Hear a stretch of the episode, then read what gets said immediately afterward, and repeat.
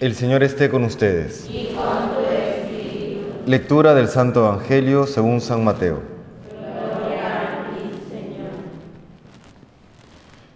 En aquel tiempo dijo Jesús a sus discípulos, Si no sois mejores que los escribas y fariseos, no entraréis en el reino de los cielos. Habéis oído que se dijo a los antiguos, No matarás, y el que mate será procesado. Pero yo os digo, todo el que esté peleado con su hermano será procesado. Y si uno llama a su hermano imbécil, tendrá que comparecer ante el Sanedrín, y si lo llama renegado, merece la condena del fuego.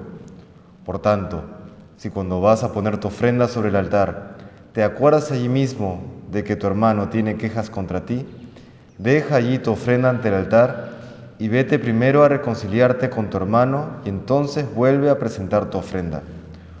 Con el que te pone pleito, procura arreglarte enseguida, mientras vais todavía de camino, no sea que te entregue al juez y el juez al alguacil y te metan en la cárcel. Te aseguro que no saldrás de allí hasta que hayas pagado el último cuarto. Palabra del Señor.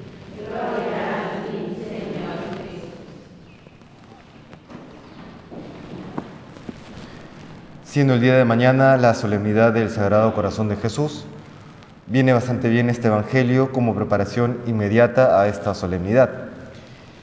Y quisiera destacar dos cosas.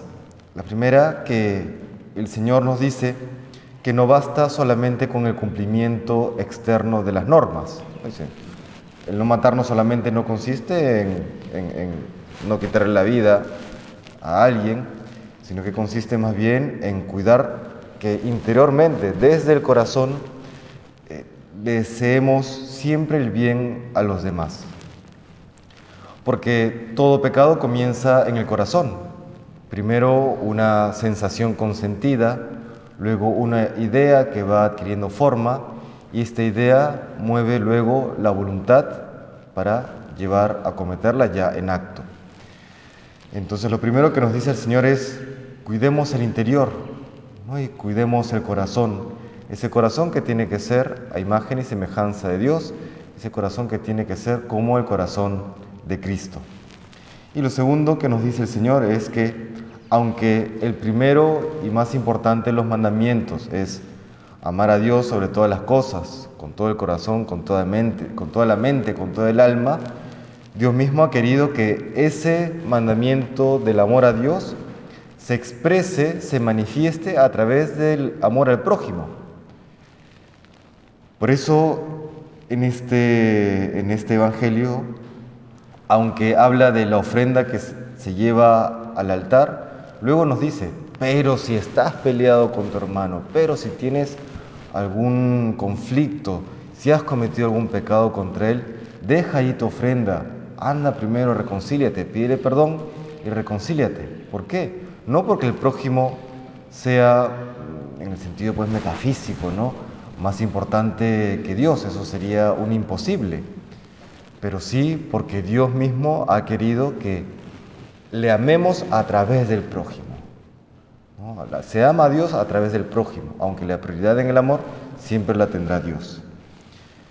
Por eso el día de hoy que ya nos vamos preparando para la solemnidad del corazón de Jesús, el Señor nos muestra cómo hemos de honrarle, cómo hemos de glorificarle, guardando los mandamientos desde el corazón, desde el interior, no solamente con el acto externo, sino también cuidando ese, como decía Juan Pablo II, ese sagrario interior de la conciencia, de los sentimientos, de las ideas, y luego saber que estamos llamados a amar a Cristo, a amar a Dios, a través de nuestro hermano, aquel con el que nos cruzamos en el día a día, aquel que incluso incomoda. Y en este contexto electoral que, estamos viviendo, en esta contienda electoral, amarle también incluso, o mejor, sobre todo, en aquel que no piensa como yo, que incluso podemos tener ideas totalmente opuestas, amarle en aquel que incluso pueda declararse mi enemigo, porque recordemos que el Señor lo dice muy claro, no se ama no se ama el pecado, pero sí se ama al pecador.